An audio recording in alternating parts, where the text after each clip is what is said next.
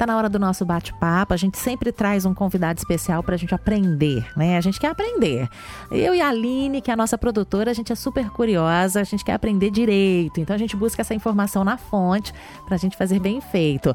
Vem cá, o que, que você anda fazendo nessa quarentena para passar o tempo? Eu comentei aqui no programa um tempo atrás que eu tô assim de olho no artesanato, sabe? Tô, tô caprichando nas caixas de papelão. Pois é, tem amigos aí que uh, estão organizando a casa, os armários, dando aquela limpeza bem especial.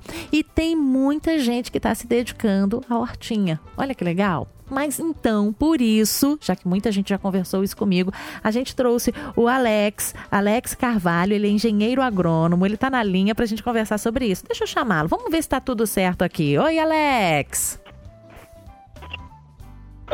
Oi, tudo bem? Tudo bem com você, Alex? Seja bem-vindo. Tudo bem, obrigado. Muito legal. Você é engenheiro agrônomo. Que legal. Que bom que você aceitou. que bom que você aceitou passar esses momentos aqui com a gente. Como eu estava comentando. Muita... Ah, é um prazer.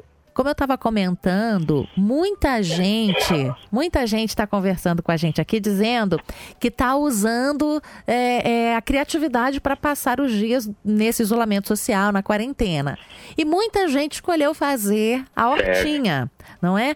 Mas eu acho que a hortinha não é só a hortinha Bacana. em casa. A hortinha em casa não é só entretenimento, não, né, o Alex?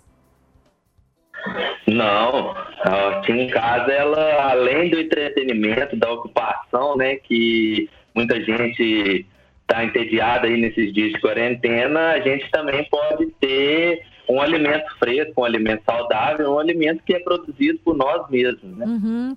Verdade, a gente sabe a procedência, não é? Lógico.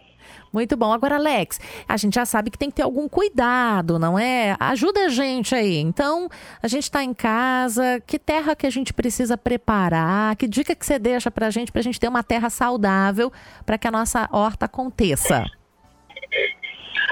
Então, na verdade, é, é muito importante o preparo do solo para que nós possamos estar aptos a plantar, iniciar a nossa hortinha. Uhum. É, existem vários métodos, várias é, receitas, como se diz, para se fazer uma, para se fazer uma horta, para se fazer um preparo do desse cultivo.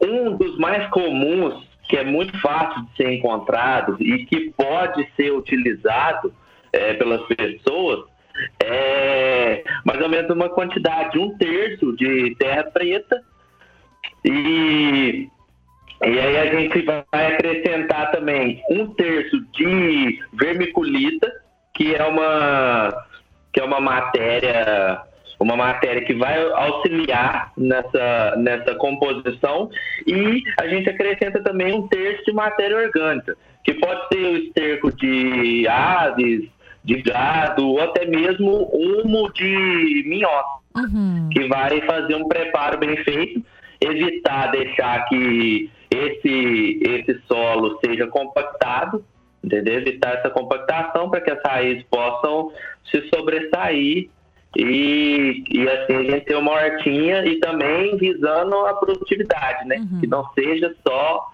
só pelo, pelo motivo da, da da quarentena, da ocupação, mas também da produtividade. Sim, com certeza.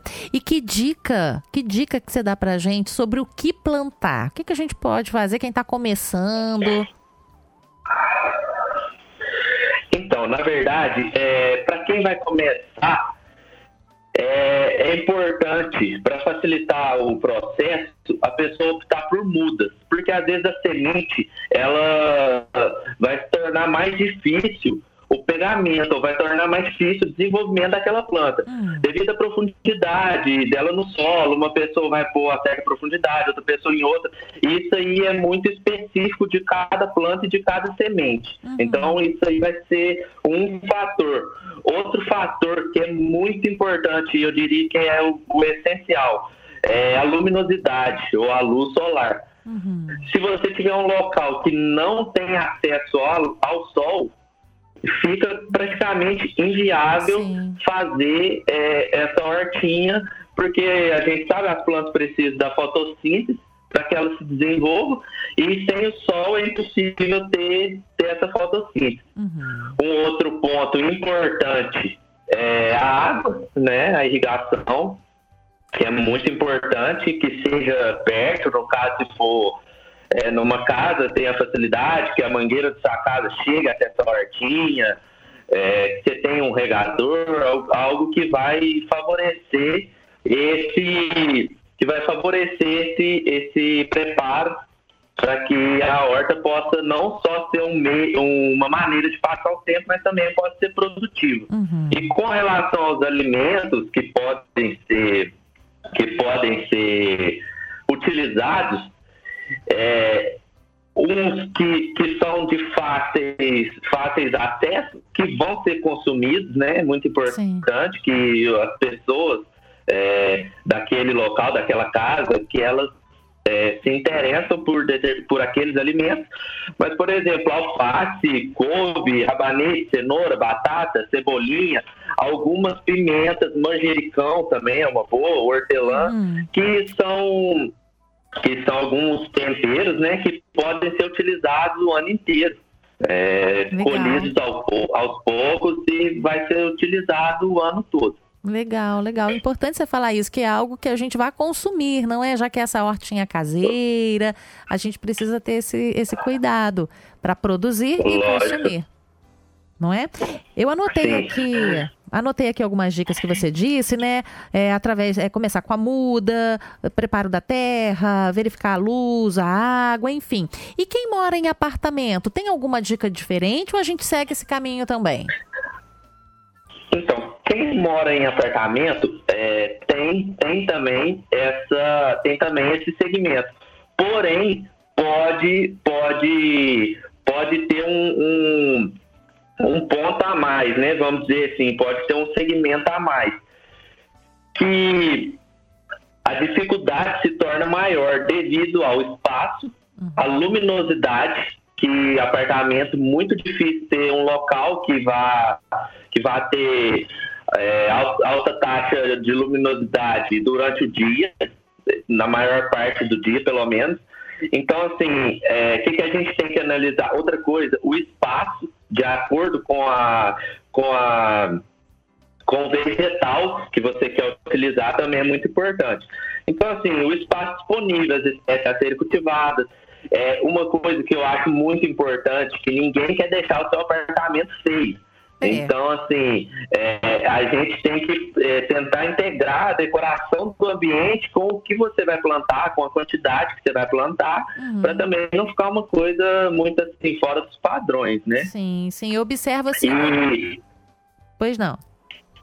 E, e, uma coisa que é muito utilizada, o, o, a maneira que é mais utilizada hoje em dia em apartamentos é a horta vertical que é muito falada, que ela preenche alguns espaços vagos na parede e pode ser feito com materiais reciclados, pode ser feito com garrafas PET, com vasos, vasos plásticos.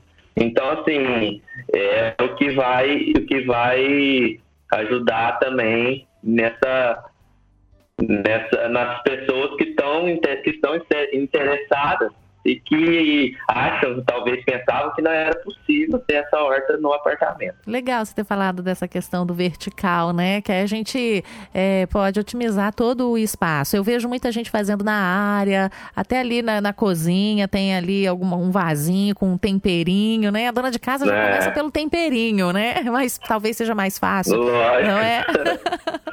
Muito legal. Isso. Muito bom. Gente, a gente bateu esse papo com o Alex Carvalho aqui. Ele é engenheiro agrônomo e ele deu essas dicas para a gente fazer uma hortinha saudável em casa. A gente que não tem assim, né? A gente não, não, não é um profissional, mas a gente pode mexer ali com a terra e plantar e saborear esses alimentos, prepará-los com muito carinho em nossa casa. O Alex, muito obrigada, viu, pela participação. Volta mais vezes para dar dica Por pra nada. gente. Precisando, estamos aí. Um abraço e até a próxima para você. Tchau, tchau. Abraço. Muito bom, né, tchau, né, gente? Tchau, tchau. A gente bateu esse papo legal para aprender a fazer uma hortinha em casa. Então a gente já recebeu aí algumas dicas. Eu já tô querendo já assim, ó, dividir meu tempo com artesanato, que é uma hortinha lá em casa.